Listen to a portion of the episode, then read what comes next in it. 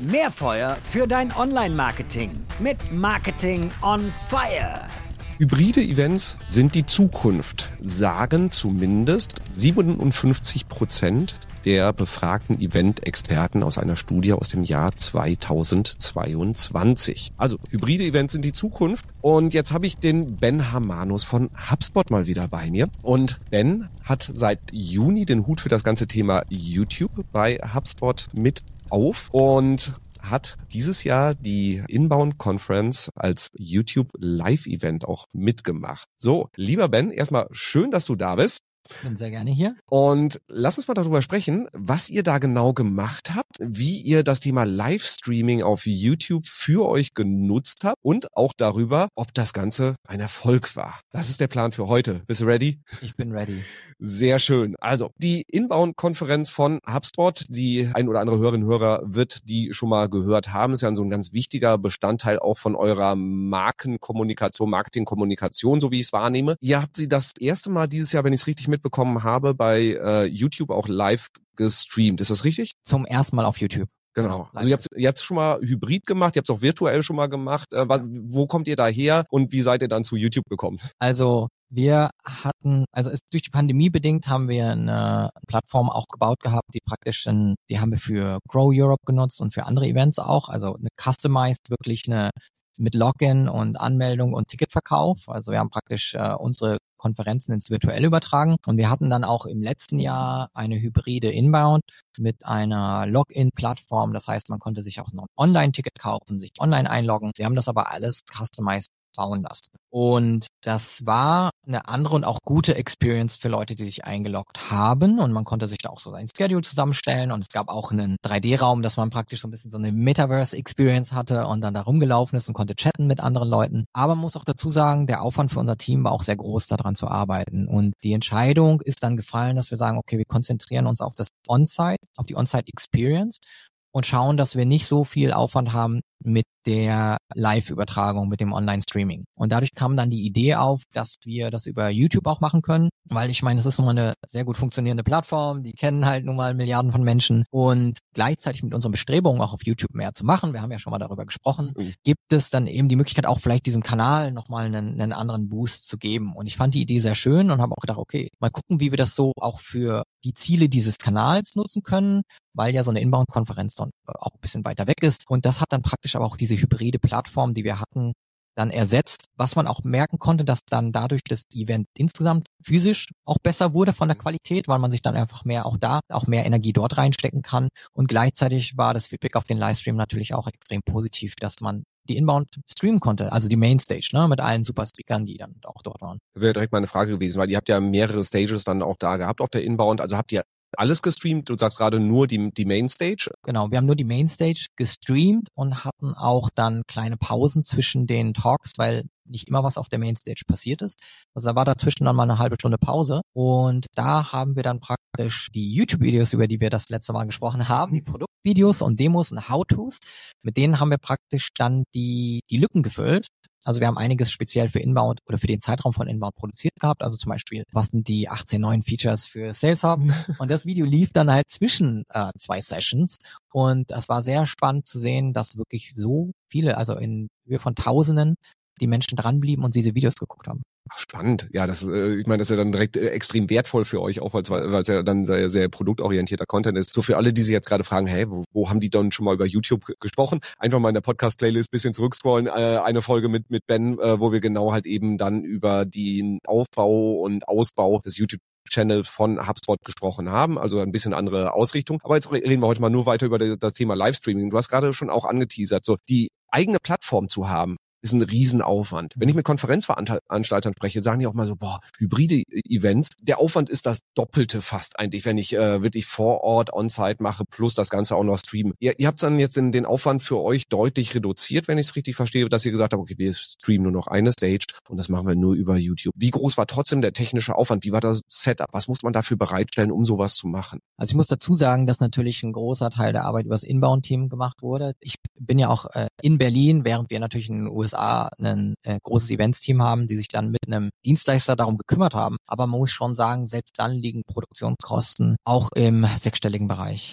Ja, also dann äh, es ist halt auch nicht damit getan, dass man da irgendwie eine Kamera hinstellt, sondern klar, man hat natürlich so oder so diese Kameras auf so einem Event. Ne? Wir haben ja auch immer riesige Screens oben drüber, übertragen natürlich auch auf mehreren Bildschirmen den Speaker selber. In der Haupthalle, Mainstage, ich glaube, insgesamt konnten siebeneinhalbtausend Menschen sitzen und nochmal zweieinhalbtausend Menschen drumherum stehen. Da sind dann natürlich ganz viele Screens und brauchst sowieso Kamerateams und äh, Regie mhm. und alles. Ne? Also das ist sowieso da, das ist dann in so Kosten drin, aber so ein Livestream dann technisch nochmal sauber rüberzubringen von der Regie, das ist natürlich auch mit einem Aufwand und, und Kosten verbunden. Dann ist natürlich die spannende Frage, rentiert sich das so? Du sagst jetzt siebeneinhalbtausend oder in, in Summe maximal zehntausend Leute auf der Mainstage. Wie viel habt ihr dann noch virtuell erreicht? Also da kamen dann insgesamt nochmal, ich glaube, circa 70.000 dazu, die dann okay sich Mainstage-Content angeguckt haben über den Livestream. Und das ist natürlich, finde ich, auch ein großer Mehrwert, ja nicht nur für die, die zusehen, sondern auch einfach für die Speaker, die wissen, sie erreichen noch viel mehr Menschen mit ihrer Message äh, und mit dem Content als die siebeneinhalbtausend, die dort sitzen können. Wobei man auch sagen muss, wir hatten so viele Bühnen. Ich glaube, aus dem Kopf könnte ich gar nicht sagen, wie viele es sind, weil wir hatten auch noch diese Educational Sessions. Mhm. Ähm, warst du schon mal auf der Inbound? Nee, aber äh, Te Teile vom Team sind immer da. Team, ja, ja. die habe ich schon getroffen. Genau, mal auch am Flughafen schon mal getroffen in Frankfurt. Genau, also äh, wir haben so viele Räume, ich glaube ein Dutzend Stages. Das heißt, es kann auch mal sein, dass an der Mail-Stage ich in Anführungsstrichen nur 2000 Menschen sitzen, mhm. aber dann hat man trotzdem noch mal über den Livestream vielleicht 5, 6, 7 oder 10.000, die in dem Moment mit einschalten und zugucken. Wie, wie ist das qualitativ? Weil ich meine, vor Ort zu sein, da ist es der Weg aus einem Vortrag raus, wenn man sagt, ist gar nicht so spannend, ist aufwendiger, als äh, bei YouTube einfach weiter zu klicken. Habt ihr tracken können, wie so das Engagement ist, wie die Leute dabei bleiben bei der Live-Session? Ja, also wir haben durchschnittliche Betrachtungszeit von 28 Minuten gehabt, was ganz gut ist auf YouTube zu erreichen, wenn ich schaue, dass der Channel-Durchschnitt bei zweieinhalb Minuten liegt dann ist für den Stream das natürlich deutlich gesteigert. Trotzdem muss man sagen, da ist noch Luft nach oben, weil ich schon virtuelle Konferenzen veranstaltet habe über klassische Zoom-Streaming, CX Spotlight für HubSpot. Früher äh, hieß es Marketing Kickoff, dort haben wir es dann umbenannt. Das haben wir dann global in verschiedenen Ländern durchgeführt und dadurch hatte ich auch so einen guten Vergleich, was hilft mhm. denn, dass die Leute dabei zu halten und was hilft nicht. Und es gibt so Sachen, wo wir zum Beispiel bei der deutschen Version von CX Spotlight im Stream haben wir halt versucht, dass immer was passiert. Also selbst wenn wir gesagt haben, jetzt ist eine Pause und es mhm. findet kein Vortrag statt, dann muss was passieren. Ich hatte damals äh, Celine Flores Villas mhm. irgendwie zum Beispiel mit dabei, die Influencerin, die auf LinkedIn sehr bekannt ist. Und sie hätte den nächsten Vortrag gehabt. Da haben wir zum Beispiel gesagt, hey, jetzt steht mal alle an euren Screens zu Hause auf und wir machen, tanzen jetzt mal, machen zwei Minuten Musik an, dann haben wir da abgedanced und alle müssen sich bewegen und so. Und das hat aber was für die Retention getan. Und wir hatten in Deutschland zum Beispiel weit über 60 Minuten die Leute im Durchschnitt dran, während wir in anderen Ländern, wo wir zum Beispiel viele Fireside-Chats hatten, mhm. äh, so hintereinander und auch Lücken zwischen den Vorträgen dann ja, auf 20 Minuten gekommen sind. Und da merkt man schon, der Content, erstens, was für eine Art von Content und dann, wie ist er zusammengefügt, können viel auswirken. Und wenn wir jetzt auf diese 28 Minuten schauen, über die ich hier gerade sprechen, und ich jetzt erwähnt habe, wir haben ja diese Lücken zwischen den Mainstage-Sessions gefüllt, hatten wir aber trotzdem so, ja, drei so Produktvideos mal mittendrin, aber da mal trotzdem mal 15 Minuten Leerlauf. Mhm. Und dann verliert man natürlich ganz viel Aufmerksamkeit. Also dann wird der Stream in einen anderen Tab gerückt und ausgemacht und nicht jeder kommt zurück. Spannende Frage bei den Produktvideos dazwischen, die, die mir jetzt einfällt, ist, habt ihr dann auch getrackt, wie viele Leute dann aus den Produktvideos dann auch noch irgendwie Richtung Produkt gegangen sind? Also so die Clickouts und so? Ja, haben wir getrackt. und? also ich war sehr spannend und sehr schön, weil ich ich komme ja aus dem Bereich Conversion-Optimierung oder ich, es ist einer der Bereiche, in denen ich gearbeitet habe. Und dadurch äh, schaue ich natürlich schon drauf, dass ich möglichst alles an Daten kriegen kann, was ich kriegen kann. Und beim Tracking gibt es noch einigen Optimierungsbedarf von dem, was wir hätten tracken können. Aber was wir wissen, wir haben Links zu den Produktseiten sowohl in der Description gehabt, als auch im Chat geteilt. Wir hatten übrigens Chat und Kommentare deaktiviert, da können wir vielleicht später nochmal drüber mhm. sprechen. Aber wir haben immer dann, wenn jetzt gerade eine Session lief, haben wir dann im Kontext dazu nochmal einen Link im Chat geteilt und haben gesagt, hey, hier passend dazu das und das. Und wir konnten über 4000 Klicks auf unsere Links generieren. Wow. Was jetzt uns, also wir hatten keine Vorstellung und hatten keine Zielsetzung, aber es hat uns schon überrascht, dass doch so viele Link-Klicks stattfinden. Bei 70.000 äh, Aufrufen ist das schon eine ganze Menge. Ja, ich denke, denke auch und wir konnten sehen, was wirklich die Leute interessiert hat, ist zum Beispiel äh, auf hubspot.com slash new zu gehen. Also dort waren, wir haben immer gesagt, hey, wenn hier ein neues Produkt vorgestellt wird, geht immer auf slash new Dort findet ihr alle Releases, die wir auf der Inbound irgendwie auch vorgestellt haben. Dort waren wiederum schön viele YouTube-Videos übrigens eingebunden von Produktvideos, die wir auch erstellt hatten. Das hat uns natürlich auch geholfen. Aber wir konnten sehen, und ich glaube, das ist auch eine wertvolle Metrik. Wenn man auf den, den HubSpot dann in den Analytics nachgeguckt hat, wo der Traffic herkam für die Produktseiten, also zum Beispiel für Slash New oder für Artificial Intelligence, war ja auch ein großes Thema auf der mhm. Konferenz, mhm. dann konnte man sehen, dass wir da 11 Prozent des, des Traffics beigesteuert haben von YouTube an den Tagen und dass wir eine höhere Zeit, die die Leute auf der Webseite verbracht haben, äh, beigesteuert haben als mhm. andere Social Media Kanäle. Also wenn man zum Beispiel sagt, jemand kam von YouTube auf diese Slash New Seite und hat geguckt, okay, was gibt's für neue Produkte? Dann ist die Person viereinhalb Minuten geblieben. Du weißt, es ist viel, wenn Leute auf einer Webseite viereinhalb Minuten bleiben, während es zum Beispiel bei Twitter, was wirklich der zweitgrößte Kanal war, der äh, oder dort blieben die Leute am zweiten Mai längsten, wenn sie von Twitter kamen. Es waren 130 Sekunden. Wow. Also damit war YouTube deutlich der stärkste Kanal. Man kann also sagen, die Leute waren schon tief drin mhm. sind dann hingekommen und hatten wirklich ein echtes Interesse und das hilft natürlich auch unseren Webseiten, wenn wir so qualitativ guten Traffic von YouTube dorthin bringen können. Und jetzt hast du gerade gesagt, ihr hattet die Kommentarfunktion im, im Livestream deaktiviert. Warum? Also es ist eine Ressourcenfrage. Wir wussten okay. nicht, was uns erwartet. Wir wussten mhm. nicht, also wir hatten ja geschätzt, wie viele Leute ungefähr kommen und schauen und ich habe dir ja gerade gesagt, es waren dann insgesamt haben 70.000 Leute den Livestream genutzt und gleichzeitig 5.000 in, im Peak. So, das muss man erstmal moderieren können. Und als eine, ja, als ein Unternehmen, das da auch natürlich schaut, wie können wir das regeln, was da im Chat abgeht. Ja? Also stell mal vor, jemand, da ist ein Bully drin, ja? oder mhm. irgendjemand, der nur beleidigend unterwegs ist, sonst was, können wir überhaupt so einer Situation Herr der Lage werden. Wir machen zum ersten Mal so einen Livestream und da wollten wir vorsichtig sein. Mhm. Eine große Erkenntnis ist auf jeden Fall, wir hatten ja auch schon so unser Debrief mit dem Team. Ich habe gesagt, wir müssen den Chat, wir müssen den Chat und die Kommentare aktivieren, weil das ist auch eine Sache, um das Engagement zu steigern. Wir haben 28 Minuten jetzt Durchschnitt gehabt von den Leuten, die dranbleiben. Ich bin sicher, wenn die Menschen eine Möglichkeit haben, zu kommentieren und zu interagieren mhm. oder ich sag wirklich, just for fun, nur zu lesen, was die anderen schreiben und selbst wenn der Feed so an einem vorbeirauscht, dann ist es Spaß und du merkst, du bist du bist gerade live mit ganz vielen anderen Menschen und das ist meiner Meinung nach würde es deutlich steigern, dass die Leute länger dranbleiben. Ja, definitiv. Es ist ja äh, wie immer bei Social Media, die Leute lesen mehr, als dass sie, also ne, zehn Prozent maximal, die, die sich ja wirklich auch beteiligen, aber der Rest liest dann trotzdem ja. mit. Und jetzt wäre meine Frage dann auch, was ist dann der Mehrwert davon, dass ich mir das live anschaue? Ich kann es mir auch später anschauen, wenn ihr es auf dem, auf dem Kanal veröffentlicht. Der Hauptunterschied aus meiner Wahrnehmung wäre ja das, was drumherum passiert. Oder wie, nimm, wie, wie schätzt du das ein? Also vielleicht mal ein Beispiel, wir hatten ja gerade das deutsche Nationalteam in den USA hm? und auch in Mexiko und in der Sportschau habe ich dann gesehen, oh, die haben geschrieben, hey, am Morgen wiederholen wir das Spiel nochmal um neun Uhr, weil die ja irgendwie nachts um ein Uhr dreißig hm. oder so gespielt haben. Und da habe ich mir gedacht, ja, nee, ich schaue mir jetzt nicht am nächsten Tag 90 Minuten die Aufzeichnung an. Ja. Äh, also ich kann es verstehen, wenn Leute da Bock drauf haben und wenn ich sicher sein könnte, dass ich nicht auf die Webseite gehe und schon das Ergebnis kenne, hätte ich vielleicht auch noch die Spannung. Aber ein Live-Gefühl ist doch immer was anderes. Und du wirst es ja auch kennen. Darum macht man ja auch Webinare. Mhm. Also man kann ja auch sagen, komm, wir nehmen das vorher auf und dann können die Leute, hier ist die, hier ist ein Video, schaust dir an. Ein Live-Erlebnis ist doch nochmal ein bisschen was anderes. Auch dieses Gefühl, ich könnte interagieren, ist interessant. Oder zu wissen, das passiert jetzt wirklich gerade in Echtzeit, ist doch nochmal für die Menschen dann ein anderes Erlebnis und hält auch mehr die Aufmerksamkeit. Ich kenne auch durch CX Spotlight, durch das Live, Event äh, ganze Firmen, die dann Social Media Posts gemacht haben, gesagt haben, wir sitzen bereit, wir warten darauf, dass es losgeht. Und dann siehst du den Konferenzraum, da sitzen acht Leute drin mit Notizblöcken und Laptops.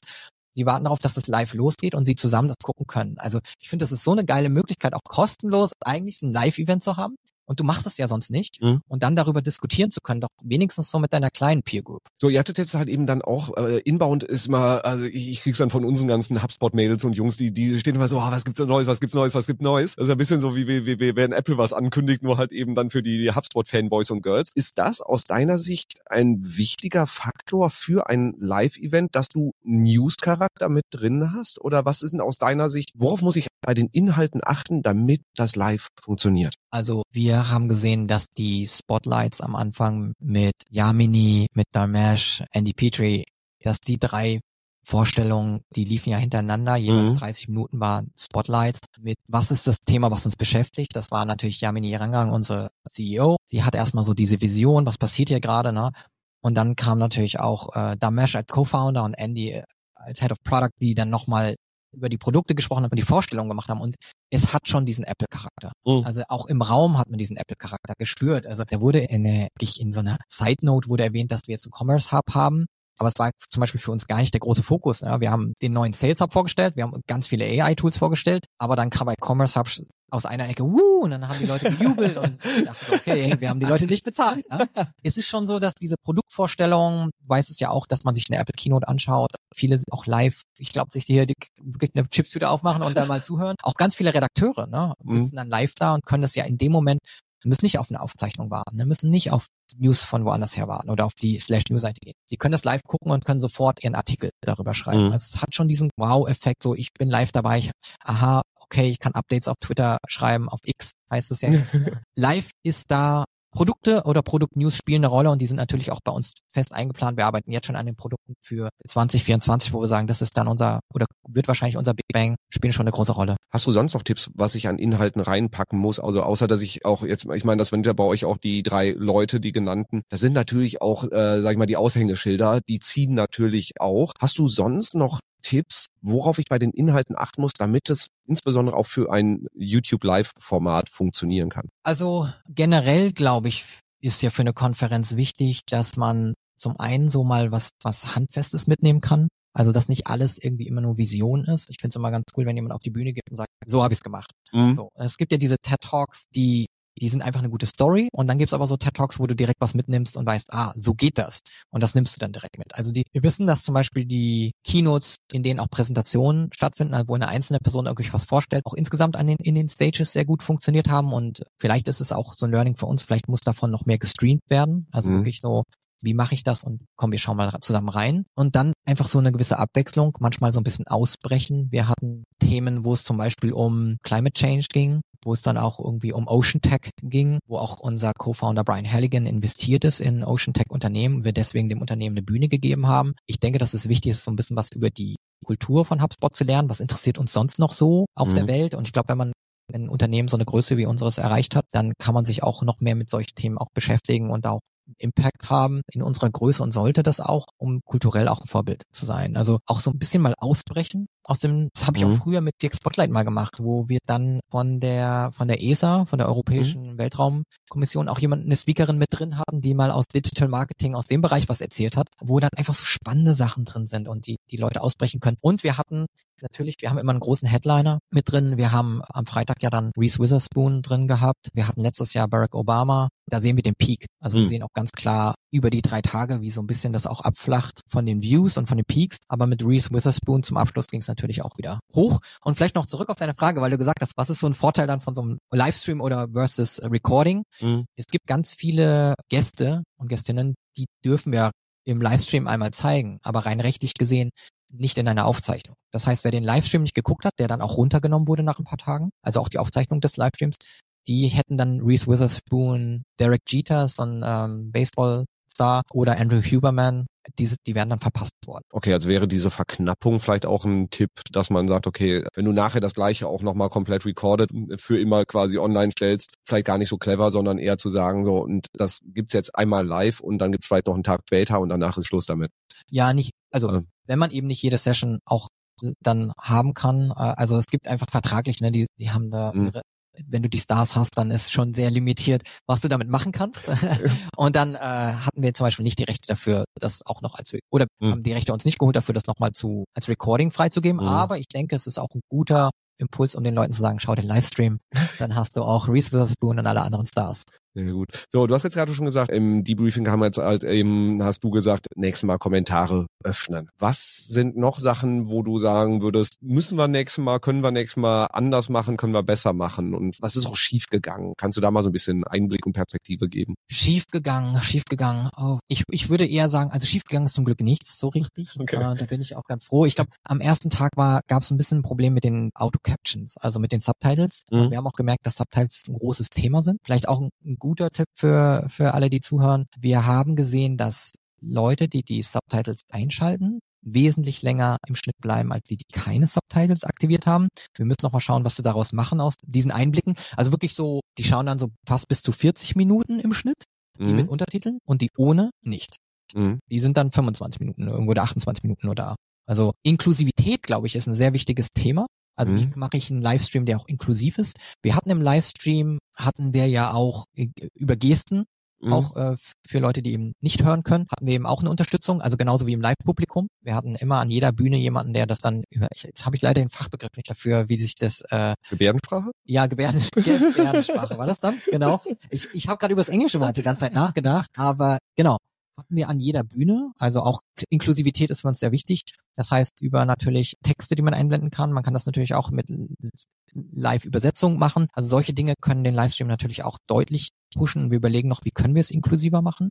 Mhm. Wir schauen, dass wir vielleicht diese Lücken noch besser füllen zwischen den Mainstage-Sessions, damit die Aufmerksamkeit bleibt, denn die Leute auch wirklich, gerade wenn sie sich zusammensetzen, dann auch dranbleiben und immer irgendwie was bekommen. Vielleicht auch mit Content, den wir dann gezielt und exklusiver machen für den Tag. Also mhm. wir haben sehr viel jetzt repurposed von Content, den wir hatten, der in den Wochen vorher rausgekommen ist im Channel, aber vielleicht auch nochmal exklusiv ein paar Überraschungen aus unserem YouTube-Team, Sachen, die wir für diese Lücken produzieren können, würde ich sagen, ist ganz spannend ja, ich glaube so insgesamt schauen, ich glaube, was wirklich wichtig ist, vielleicht noch nochmal als Tipp, wirklich schauen, dass man zu allem, was man live streamen möchte, auch wirklich nochmal die Rechte hat, dass man schaut, okay, äh, ich habe ein Video schon mal produziert für meinen Kanal und möchte den dazwischen auch nochmal zeigen, eine Ad, mhm. aber habe ich eigentlich Livestreaming-Rechte für die Musik? Oder das Videomaterial oder die Bild, die Menschen, die gezeigt werden. Das sind so wichtige Dinge, die man auf jeden Fall nochmal kontrollieren sollte. Ich finde das Thema Inklusivität ich jetzt einmal, das hat mich getriggert, nämlich ein On-Site-Event, also vor Ort, ist ja per se schon mal nicht komplett inklusiv, weil Leute mit Mobilitätseinschränkungen einfach nicht teilnehmen können. Und auch aus der Perspektive ist ein, ein Livestream einfach auch ein Angebot, was halt eben dann den Leuten es ermöglicht, an dem Content teilzuhaben und halt eben dann wirklich live auch dabei zu sein. Also auch aus der Perspektive macht es auch total Sinn. Also wenn man da wirklich das Maximum rausholen will, kommt so um Livestream fast gar nicht drum rum. Das Thema Einblendung von Texten, von dem was gesagt wird, ja, Autocaption ist eine Herausforderung, weil das muss halt sprachlich sauber äh, auch erkannt werden. Ähm, da finde ich super spannend zu sehen in der Auswertung, ich weiß nicht, ob ihr das gemacht habt, ob das nach Region, also das heißt, dass nicht Native Speaker, die dann die Texte eingeblendet haben, länger dabei geblieben sind, weil es ihnen vielleicht leichter fällt, den Inhalten zu folgen, wenn man halt eben auch die Wörter sieht und sie nicht vielleicht so gut versteht. Wir haben das per Region, ich habe es jetzt aber gerade nicht abrufbar, aber wir haben reingeschaut und wir sehen natürlich schon, dass es auch gewisse Länder gibt, wo es schon bevorzugt ist, nochmal die englischen Captions einzuschalten, weil man dann doch alles nicht immer so gut versteht, je nach auch Dialekt des, des Amerikaners. Also es ist nicht, nicht alles ist dann immer gleich verständlich. Von daher gibt es viele, die die Subtitles anmachen. Ich mache übrigens auch ganz oft, wenn ich Netflix oder was gucke, auch die Subtitles an, weil ich dann manchmal auch zum Beispiel hier beim Zähneputzen Video gucke und dann stört mich, wenn ich es nicht so gut höre, habe ich Subtitles oder an oder wenn ich irgendwie in einem Zug fahre, habe ich auch manchmal Subtitles an, weil dann Umgebungsgeräusche zu sehr störend sind. Also ganz oft benutze ich die Subtitles Subtitles selber, um, um dann sicherzustellen, dass ich alles gut verstehe. Und du hast jetzt auch äh, vorhin noch gesagt, so Thema, was, was könnte könntet ihr nächstes Jahr eventuell anders machen, halt eben dann auch mehr, sag ich mal, die How-To-Geschichten auch mit in den, in den Stream zu bringen. Ist das schon geplant oder ist das jetzt sowas, wo ihr, äh, seid ihr noch im Moment so in der, in der Konzeption? Wir sind noch in der Konzeptionsphase, haben aber natürlich gesehen, dass es schon gut funktioniert hat. Also wenn man dann ähm, eine, eine Spotlight-Session mit mit Yamini Ranganhat, äh, unserer CEO, und dann sieht, dass dann immer noch ja 40 Prozent der Leute, die gerade diese Session gehuckt haben, sich die nächsten 15 Minuten ein Tutorial zum CRM angucken, auch wenn es wirklich sehr unterhaltsam gemacht ist. Also nochmal, um das für alle, die die letzte Folge nicht gehört haben, mit mir, dass sie das auch wissen. Wir versuchen es schon im Creator YouTube Style zu machen, sonst hätten mhm. wir das nicht dazwischen geklemmt, so dass die dann auch nochmal sich das angucken ähm, mit Mark Hans, dem Host in dem Video, und dann also uns hat das total begeistert zu sehen, dass tausende Menschen sich das noch anschauen. Also hm. Das war schon gut zu sehen. Ach cool. Hast du noch einen letzten Rat an alle, die jetzt sagen, boah, Livestream, die den sechsstelligen Betrag, den äh, investiere ich jetzt einfach mal, ich, ich will, will das unbedingt machen? Oder würdest du nach, nach der Erfahrung sagen, äh, ist ein dickes Brett, lass lieber die Finger davon? Was ist so deine, deine Einschätzung dazu? Also ich finde, du hast es ja eben gesagt, Inklusivität ist sehr wichtig. Es gibt ja auch Leute, die aus Nachhaltigkeitsgründen hm. gar nicht fliegen wollen. Auch ein guter Punkt zu sagen, ich ich kann trotzdem HubSpot erleben, ich kann trotzdem eine Apple Keynote gucken, ich kann trotzdem ein Webinar mir anschauen oder an einem Online-Kurs teilnehmen. Wir sind ziemlich sicher, dass wir es wiederholen. Also so sieht alles danach aus, dass wir es wiederholen werden. Ich würde sagen, uns hat es auch motiviert, generell Livestreams mehr zu machen, weil das bei uns kein Ding ist auf dem YouTube-Kanal live zu streamen. Und wir überlegen über andere, äh, denken über andere Formate nach. Was können wir denn noch für Dinge live streamen? Also klar, so ein How-To, wie wir es gerade machen, ist das das richtige Format oder brauchen wir vielleicht nochmal was anderes, was wir den Leuten mitgeben? Brauchen wir irgendwelche Product Updates in Live? Ihr könnt euch natürlich auch gerne bei mir melden, schreibt, schreibt mir LinkedIn-Nachrichten, meldet euch bei Robin oder wie man sich auch immer auf diesen Podcast, äh, wie man da reagieren kann. Würde mich total interessieren, was sind die Formate, die für euch live wichtiger sind als noch als Aufzeichnung. Aber damit wollen wir rumspielen, weil uns das extrem ermutigt hat zu sehen, dass erstens das Interesse da ist, zweitens die Leute auch auf Links klicken, wir also auch wirklich dieses, dieses äh, auch ein Kaufinteresse signalisiert bekommen oder ein größeres Interesse, unsere Produkte oder HubSpot besser kennenzulernen. Sehr spannend. So, liebe Hörerinnen, liebe Hörer, du hast jetzt die äh, spannende Möglichkeit, auch einfach mal in den Show Notes auf den Link zu den Livestreams, die noch äh, verfügbar sind. Witherspoon ist leider nicht mit dabei. Einfach das mal anzuschauen, weil ich fand es halt eben auch eine sehr, sehr gute Möglichkeit, weil ich, ich habe es mir nicht live angeschaut, aber halt eben auch die, die Keynotes im Nachgang mir dann einfach noch, noch mal anzuschauen, weil es auch sehr, sehr inspirierend ist und halt eben auch sehr gutes Beispiel, wie man guten Content auf der Bühne macht. Also abgesehen auch davon ähm, lohnt sich das Ganze. Und ja, viel Spaß bei der Adaption von dem, was HubSpot da gemacht hat. Ja, lieber Ben, äh, danke dir für die Einblicke und Details. Es war äh, für mich sehr, sehr spannend. Danke, gerne. Und dann nicht vergessen, den Podcast zu abonnieren und mit fünf Sternen zu bewerten. Und dann hören wir uns auch in Kürze wieder. Bis bald. Ciao, ciao. Ciao.